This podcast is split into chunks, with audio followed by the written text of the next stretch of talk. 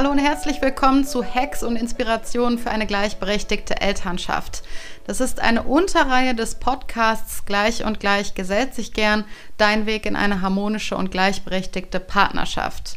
Es gibt hier jeden Sonntag von mir einen kleinen Impuls, immer unter fünf Minuten, mit Hacks und Inspirationen dazu, wie du deine Elternschaft gleichberechtigt gestalten kannst. Du kannst jetzt natürlich immer eine Woche warten bis zum nächsten Hack, der rauskommt, oder du holst dir direkt die Sammlung der Hacks und Inspirationen. Das kannst du machen, indem du auf meine Seite gehst, www.elufalkenberg.de slash newsletter. Und wenn du dich da einträgst mit deiner E-Mail-Adresse, dann kriegst du die Sammlung an Hacks und Inspirationen direkt in dein Postfach geschickt.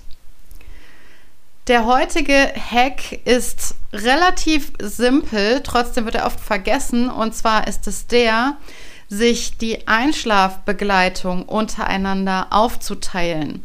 Es kommt dann natürlich sehr auf das Alter deiner Kinder oder deines Kindes an.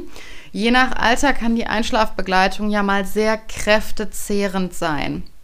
Und damit das nicht immer nur derselbe Elternteil übernehmen muss, lade ich dich und euch herzlich dazu ein, das aufzuteilen. Ihr könnt das entweder tageweise aufteilen, dass ihr euch immer abwechselt oder ihr sagt, montags bis mittwochs übernimmt der eine, donnerstags bis sonntags die andere oder ihr guckt, wie eure Termine liegen ich empfehle immer möglichst frühzeitig schon mal zu definieren, wer wann die Einschlafbegleitung übernimmt.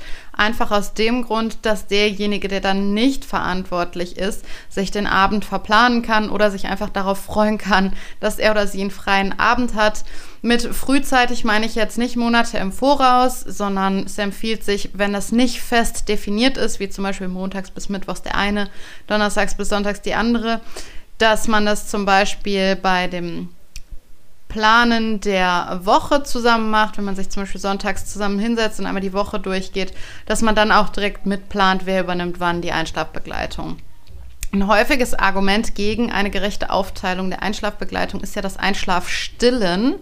Da kann ich nur ganz kurz zu sagen, es gibt immer Einschlafbrücken, mit denen Kinder einschlafen. Und gerade wenn sie gestillt werden, dann ist das eben häufig bei der Mutter das Stillen, dass sie so diesen Übergang in den Schlaf über das Stillen finden. Es gibt aber mehrere Einschlafbrücken und jedes Kind hat ziemlich sicher mehrere Möglichkeiten, wie es einschläft. Und es ist dann auch eine Möglichkeit für den Vater, da seine persönliche Einschlafbrücke ähm, dem Kind zu ermöglichen und zum Beispiel dann irgendwie zu kuscheln oder ein Buch vorzulesen oder es in den Schlaf zu tragen. Also es gibt verschiedene Einschlafbrücken, die man nutzen kann, auch wenn man die Person ist, die das Kind nicht stillt. Das war der Hack für diese Woche. Wie gesagt, du kannst die komplette Sammlung bekommen, wenn du dich für meinen Newsletter einträgst, www.elufalkenberg.de slash Newsletter. Es lohnt sich auch generell, sich für diesen Newsletter einzutragen. Ich mache da einmal im Monat eine Fallbesprechung und greife einen Fall auf, der mir zugetragen wurde, anonymisiert natürlich, und gehe da so 20 bis 30 Minuten in einem Webinar drauf ein. Also wenn du ein Thema hast, eine Herausforderung gerade aktuell, dann äh, trag dich für meinen Newsletter ein und schreib mir über diese Herausforderung.